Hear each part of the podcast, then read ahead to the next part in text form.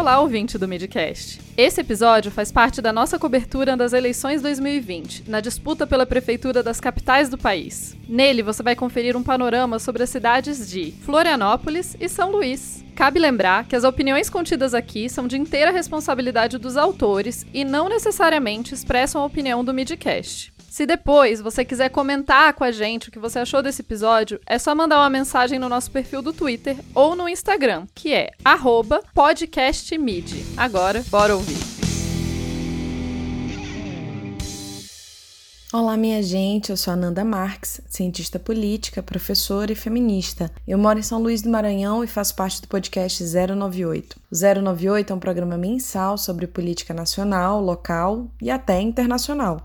A gente analisa os acontecimentos recentes a partir do Maranhão. Tem análise política de qualidade com pitadas de humor. E nesse boletim sobre as eleições de 2020, eu vou falar da disputa à Prefeitura de São Luís, comentar os principais candidatos e pesquisas e apresentar para o ouvinte do Midcast um panorama sobre o que está acontecendo aqui na Ilha do Amor. São Luís reelegeu em 2016 Edvaldo Holanda Júnior, do PDT em uma disputa de segundo turno com Eduardo Braide, na ocasião ainda no PMN. Edivaldo conseguiu seu segundo mandato com o apoio do governador Flávio Dino, do PCdoB, e contendo uma onda surpreendente de Braide, que com pouquíssimo tempo de televisão chegou ao segundo turno, desbancando lideranças até então mais conhecidas que ele. Esse recall de 2016 é o que coloca Braide, atualmente no Podemos, na liderança das pesquisas desde a pré-campanha. A eleição para a capital ludovicense é marcada pela disputa do legado de Flávio Dino, ao mesmo tempo que coloca em jogo um projeto político em vigor no Maranhão desde 2015. São Luís é conhecida como a Ilha Rebelde, pois desde os anos 50 protagonizou episódios de insatisfação popular, nos episódios de intervenções fraudulentas oriundas do vitorinismo e também na marcada oposição ao executivo estadual durante os anos de comando político da oligarquia Sarney. Nas últimas décadas, a polarização esquerda-direita na capital do Maranhão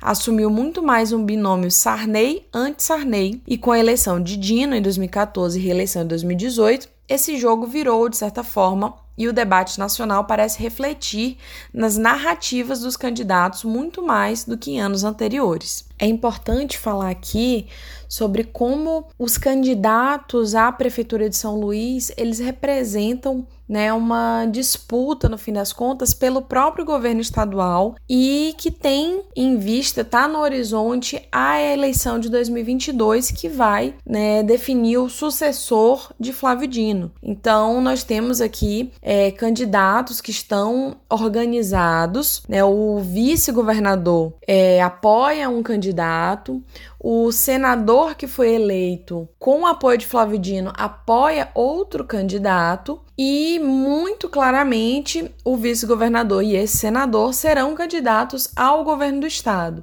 Resta saber quem deles que será apoiado por Flávio Dino, né? E no fim das contas, o candidato que vencer a eleição para a prefeitura de São Luís meio que vai ajudar um outro candidato a disputar o Palácio dos Leões em 2022. Então, são eleições que estão interligadas e num cenário muito difícil, porque o candidato que está na frente nas pesquisas eleitorais, na última pesquisa Ibope divulgada dia 23 de outubro, é a mais recente que a gente tem, Eduardo Braide, do Podemos, estava com 44%, Duarte Júnior, do Republicanos, com 19%, Neto Evangelista, do DEM, com 14%, e Rubem Júnior, do PCdoB, com 6%. Então, é, o candidato que vem liderando as pesquisas, ele é de oposição ao governo Flávio Dino, o que representaria, de fato, uma derrota para o governador, mas uma derrota muito mais para a coalizão que ele formou, que ele montou em 2014 e rearticulou em 2018. Bom, quanto às candidaturas, a disputa pode ser analisada a partir de três blocos. De um lado, os candidatos de oposição ao governador Flávio Dino, e de outro, aqueles que disputam seu espólio eleitoral. E à margem destes dois grupos, um terceiro conjunto que evita essa polaridade. O primeiro grupo é capitaneado por Eduardo Braide, do Podemos, que com um discurso ameno e conciliador tenta se desvencilhar do rótulo de candidato conservador ou à direita, apesar de ter aí na sua coligação o apoio do presidente Jair Bolsonaro. Assim como o Brad, a gente tem ainda Silvio Antônio do PRTB, né, o partido do vice-presidente Hamilton Mourão. Já o segundo bloco é composto por candidatos que compuseram ou ainda compõem a base aliada do Palácio dos Leões, a sede do governo estadual. Temos Rubem Júnior, do PCdoB, que foi secretário de cidades do governo do estado e anteriormente deputado federal. Neto Evangelista, do DEM, deputado estadual pelo mesmo partido, foi secretário de Desenvolvimento Social. Temos Duarte Júnior, eleito deputado estadual pelo PCdoB. Ele migrou para o Republicanos, partido dos filhos do presidente Jair Bolsonaro, para ser candidato à prefeitura né, e participou do executivo estadual à frente do PROCON.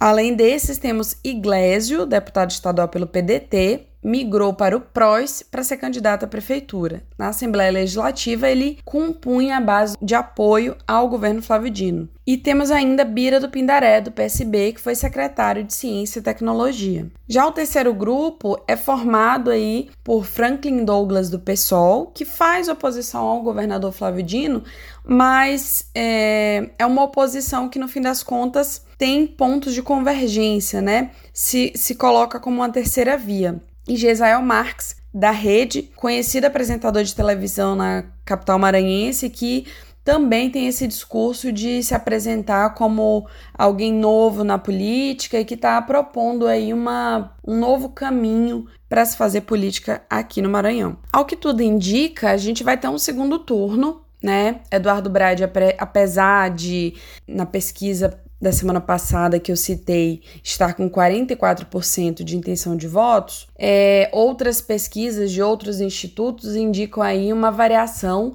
de chegar até 35% apenas. Então, a gente vai ter segundo turno, mas ainda não está definido de quem será o candidato é, do governador Flávio Dino, se é que a gente pode dizer assim, que vai disputar com o Bride. Né? Então, no começo da campanha, a gente tinha Neto Evangelista nesse segundo lugar. Depois, Duarte Júnior passou. A, a maioria das pesquisas mais recentes indicam Duarte Júnior no segundo turno, mas algumas outras indicam a possibilidade de Rubem Júnior chegar ao segundo turno também. Então, de fato, ainda está em aberto, né? Esses dias que antecedem a eleição são momentos cruciais de definição, de fato, mas foi uma, uma campanha um tanto quanto diferente, né? Então, a propaganda eleitoral reduzida, é, enfim, as medidas sanitárias devido à pandemia,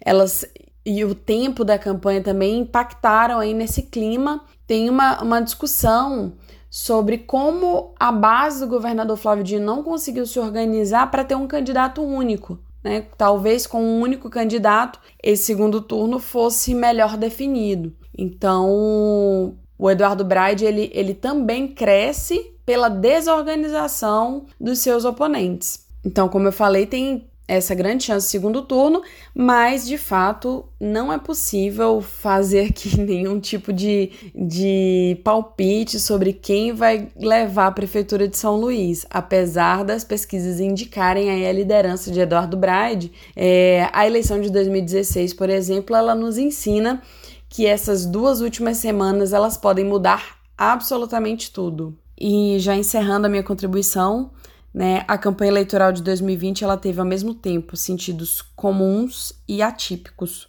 Demorou muito para o clima da eleição aparecer por causa da pandemia. A saúde foi um assunto de grande relevância, mas a economia figura ainda, num contexto de crise, como uma das principais pautas.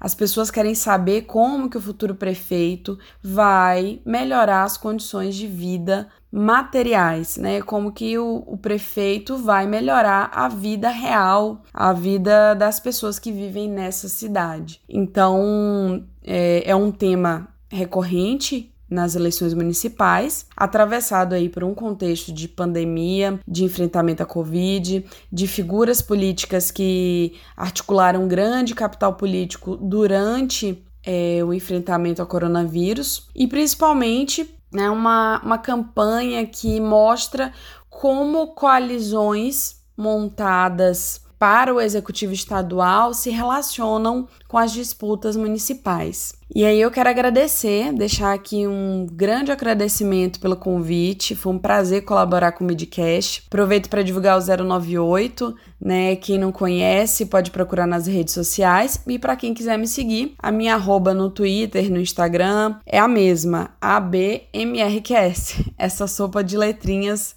para quem quiser me encontrar. Até a próxima, pessoal. Um prazer estar com vocês.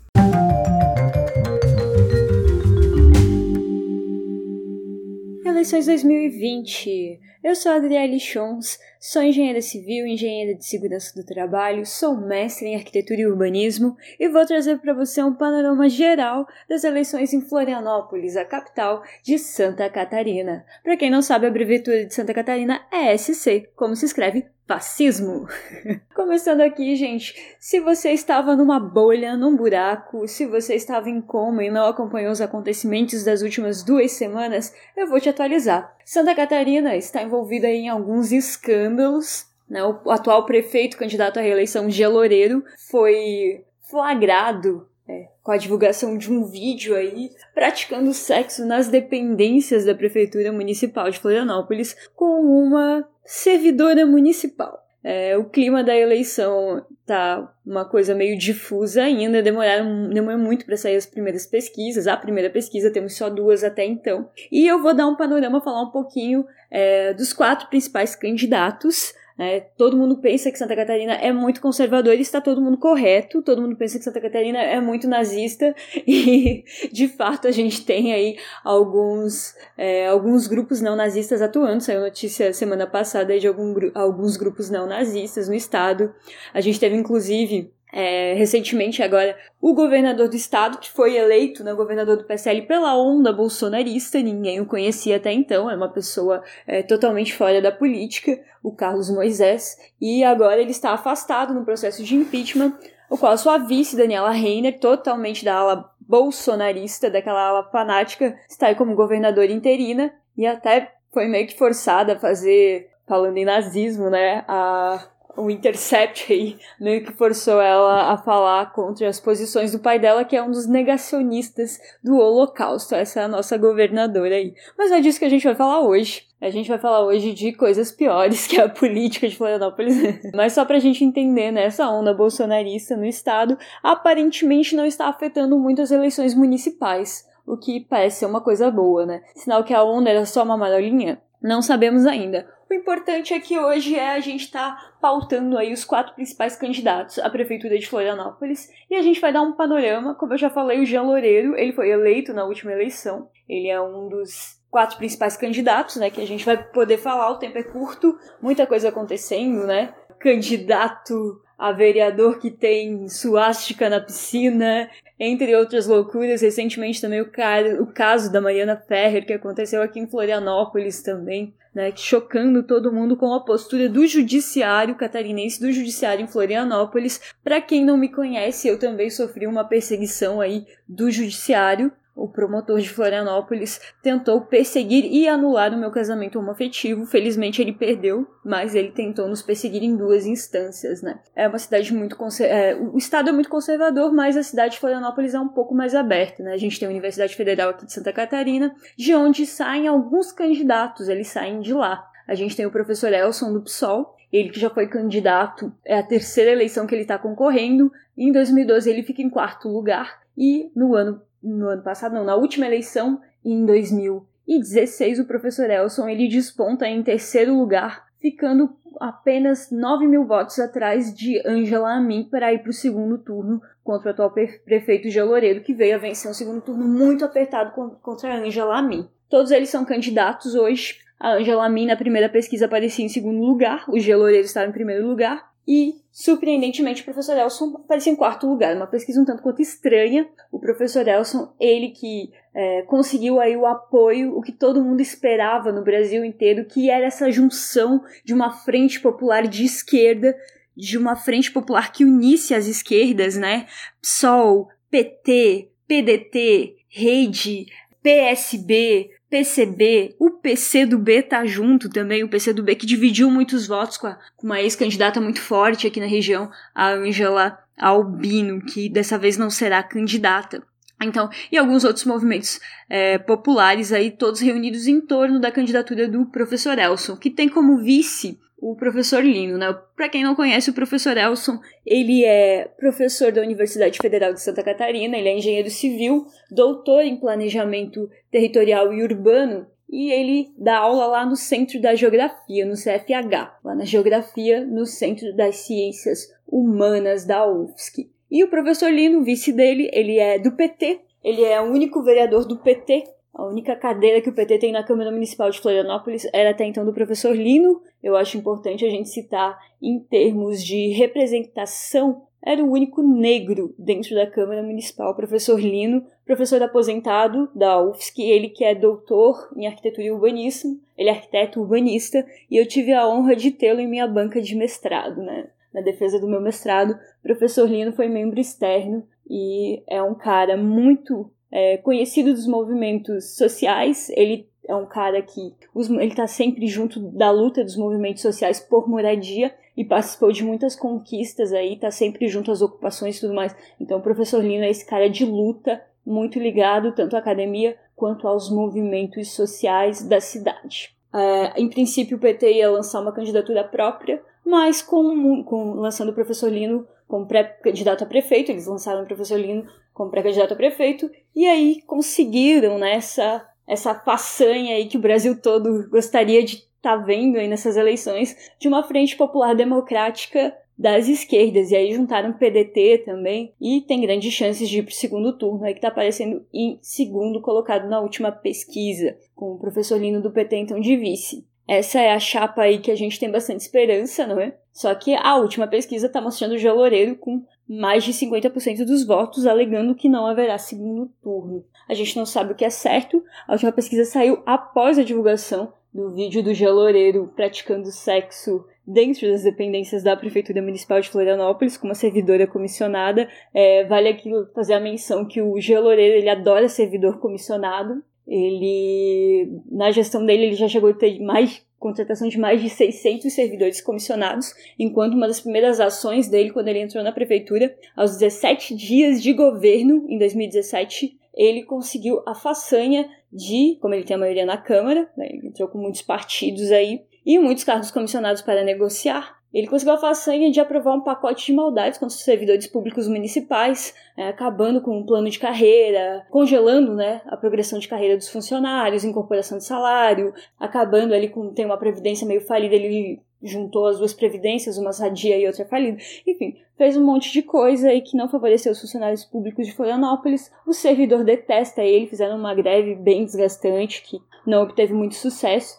Então, o Jean não é muito bem querido pelos servidores, mas hoje em dia o Brasil está com a cultura de é, detestar servidor público, então aparentemente ninguém liga muito para isso. Para quem não conhece o Jean Loureiro, ele é aquele, aquele político de carreira. Ele começou na política muito cedo, sendo vereador de Florianópolis pelo MDB. Ele foi deputado também. Ele, como eu falei, ele se envolveu aí nessa, nesse último escândalo, não foi o primeiro escândalo. Durante a gestão dele, o Jean chegou até a ser preso uma operação chamada Operação Chabu, que justamente investiga tráfico de influência em relação a cargos comissionados. Veja bem, a servidora em questão, é, eu não vi o vídeo divulgado, eu não tenho o mínimo interesse em ver, e a servidora em questão, ela é uma servidora comissionada e no boletim de ocorrência ela alega que teria, teria tido relações sexuais com o prefeito porque ele ameaçava tirar o emprego dela de comissionada, né? Então, ela alega que o estupro ocorreu em razão disso, né? A gente não sabe o que aconteceu de fato. O prefeito diz que já está tudo resolvido, que a relação foi consensual e ele resolveu tudo em casa. Como se a prefeitura municipal fosse lugar de praticar sexo, né? O prefeito faz a prefeitura de motel e, em consequência disso, a última pesquisa mostra que ele subiu muito é, na pesquisa e irá ganhar a eleição em segundo turno. Uma coisa curiosa dessa pesquisa é que a Angela Min, que eu vou falar agora em seguida, na primeira pesquisa ela ocupava o segundo lugar, agora ela caiu. Porém, só o professor Elson está em segundo lugar, mas só houve é, a simulação de segundo turno com a Angela Min. Outro fato bem curioso é que os mesmos doadores de campanha do Jean doam para a Angela Min. Então, quer dizer, é a mesma gestão. Mesma gestão de direita, só muda que um é um pouquinho mais à direita que o outro. Quem é a Angela Min, gente? Para quem não está familiarizado aqui com a, a, a, política catarinense, as oligarquias, o Esperidião Amin é o esposo da Angela Amin, ele é ex-governador do estado, a Angela Amin é ex-prefeita do estado, envolvida também, investigada em processos de é, improbidade administrativa, de utilizar a gestão dela para se promover. O filho dela, João Amin, foi vice-prefeito da, da gestão anterior à, do, do Jean Loureiro. Atualmente, o filho dela, é, João Amin, é deputado estadual e, no meio da pandemia, ele queria suspender o decreto do governador para tentar voltar com as aulas né, no meio da pandemia, atendendo aí um requerimento das escolas particulares. Né? A Angela Min, é, no meio da campanha dela, ela só consegue agradecer o presidente Bolsonaro pelo apoio por não sei o que, ela é deputada federal, e a palavra presidente Bolsonaro não sai da boca da Angela Amin, que também gosta de se vangloriar dos projetos muito populistas que ela fez durante sua gestão, mas não fala nada dos grandes elefantes brancos aí que existem, do dinheiro público jogado fora, que foram as construções dos terminais que ela fez durante a gestão dela, que ela queria resolver o problema de mobilidade e criou muitos problemas e jogou muito dinheiro pelo ralo. Hoje a gente tem mais de dois terminais aqui. Aqui no continente são dois terminais, tem mais terminal lá na, na ilha terminais que custaram muito caro para o contribuinte, que hoje estão totalmente inutilizados, são terminais fechados e que não têm utilidade nenhuma para ajudar a mobilidade urbana, que é um dos principais problemas do pessoal que mora em Florianópolis e imediações, né? Aí a Angela Min vem com essa plataforma bem à direita, tentando surfar na onda bolsonarista, citando muito Bolsonaro. Um fato curioso é que nesse escândalo todo do Jean, do vídeo do Jean e do boletim de ocorrência do Jean praticando sexo com a servidora nas dependências da prefeitura municipal, quem divulgou o vídeo foi o blogueiro bolsonarista Oswaldo Eustáquio, e muita gente acredita que essa história toda foi um golpe baixo contra o Jean. Eu ouvi muita gente falando isso, muita gente defendendo o Jean, culpabilizando a vítima, como sempre, e dizendo que foi golpe baixo da oposição. E como ele disputou o segundo turno da última eleição contra a Angela Min, ela caiu muito nas pesquisas e ele subiu. Então, aparentemente, pelo que o povo fala, eu não tenho Nada a ver, isso não, são minha, não é minha opinião, não é o que eu acredito, mas eles acreditam que foi um golpe baixo político, então, contra o Jean, que vem fazendo uma, aspas, ótima administração. O que seria uma ótima administração? Um aluno meu, no meio da aula, falou: Mas o Jean é ótimo! Ele transformou a cidade num canteiro de obras, como se isso resolvesse os problemas estruturais de uma cidade totalmente desigual que sofre com problemas de mobilidade, com problema de desigualdade, com problemas muito complexos, né, de serem resolvidos. Mas enfim, a democracia é isso, é a gente debater ou simplesmente ouvir. No meu caso, quando eu estou em sala de aula, eu simplesmente ouço esses comentários. Então, eu escuto muito várias pessoas para poder estar é, tá transmitindo aí uma mais ou menos uma temperatura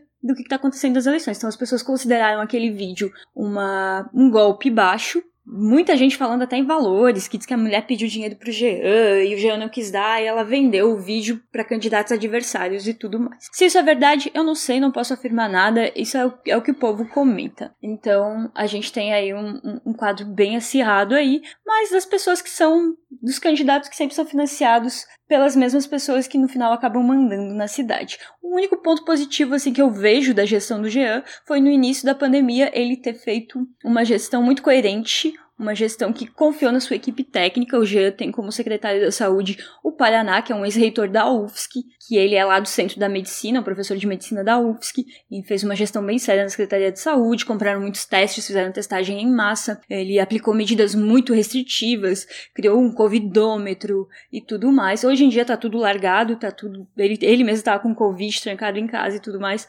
mas ele apareceu até no Jornal Nacional como exemplo a ser seguido de cidade que aplicou muitas restrições, ele conseguiu aplicar meio que um lockdown em Florianópolis no início do, da pandemia, né? E também quando perguntado o que ele achava de cloroquina, ivermectina e todas essas é, medidas fantasiosas em relação ao Covid, o Jean falou: Isso eu deixo para a minha equipe técnica. Eu não sou médico para opinar sobre medicamentos. Eu sou advogado e administrador, que é de fato o que ele é, né? Sobre os outros candidatos, falar aqui rapidinho. Então já falei do Jean, já falei um pouquinho da Ângela, falamos do professor Elson e também tem um candidato aí que desponta, o Pedrão. Ele estava em terceiro lugar na primeira pesquisa, agora caiu para quarto. É, o Pedrão é aquele exaguiano, para quem não sabe o que é um exaguiano. Eu pedi exemplos pro pessoal do Twitter me ajudar. Aí alguém falou: Ah, cita o caso do aluno da ESAG, da administração pública da, da UDESC, né, da Universidade Estadual aqui de Santa Catarina, que chegou de helicóptero pra aula. Aí alguém falou, não, mas Aguiano é o clássico, aquele meme lá, com licença, e botou a foto. Eu imaginei a cara do Pedrão lá. Por quê? Ele cursou administração pública na ESAG e acho que uh, meio que subiu a cabeça dele. Ele foi, foi vereador por duas vezes, a segunda vez ele foi o vereador, como ele gosta muito de citar, mais votado da história de Santa Catarina, fez uma campanha muito atuante, principalmente contra o Jean, o que fazia ele votar muito com os vereadores de esquerda. Só que ele não é de esquerda, ele é um liberal, ele sempre teve falas muito liberais, tanto que hoje a única coisa que ele fala é parceria público-privada. Havia rumores que ele é progressista, partido da Angela Min, que ele seria o vice da Angela Min. Isso não aconteceu, ele foi para o PL, o Partido Liberal, que aqui no estado quem comanda o Partido Liberal, liberal é o senador Jorginho Melo, para quem não sabe, é um senador extremamente bolsonarista e que hoje ocupa a vaga de vice-líder do governo Bolsonaro, Bolsonaro no Senado, no lugar de quem? no lugar do senador do dinheiro nas nádegas. Isso mesmo, saiu o senador do dinheiro nas nádegas, entrou o senador catarinense Jorginho Melo, que comanda o PL do Pedrão. O Pedrão que começou a campanha muito mal, o cara que se diz um outsider,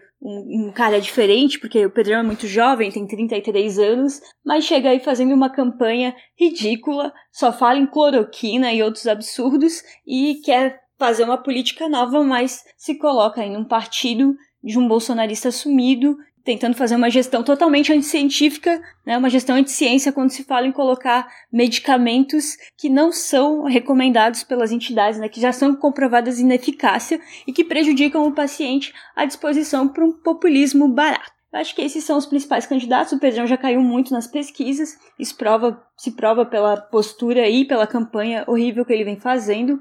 Muita gente de esquerda ainda cai nessa lábia aí. Ah, mas o Pedrão, para mim, não, não se torna um candidato viável no momento é menos pior que o Jean e que a Ângela, porém a gente tem uma opção super capacitada aí, uma união das esquerdas, num esforço muito grande das esquerdas para lançar um candidato como o professor Elson. Eu acredito aí que eh, se desenha um segundo turno entre Elson Pereira e Jean Loureiro, a gente vai torcer para que isso aconteça de fato e Acho que é isso aí o boletim que eu tenho para dar para vocês. Vamos torcer aí pelas, pelas próximas pesquisas e que haja re realmente uma simulação de segundo turno entre, de fato, o primeiro, o primeiro colocado nas pesquisas, que é o Geloreiro, com o segundo colocado nas pesquisas, que é o professor Elson Pereira. Muito obrigada, ouvintes do Midcast, e até a próxima.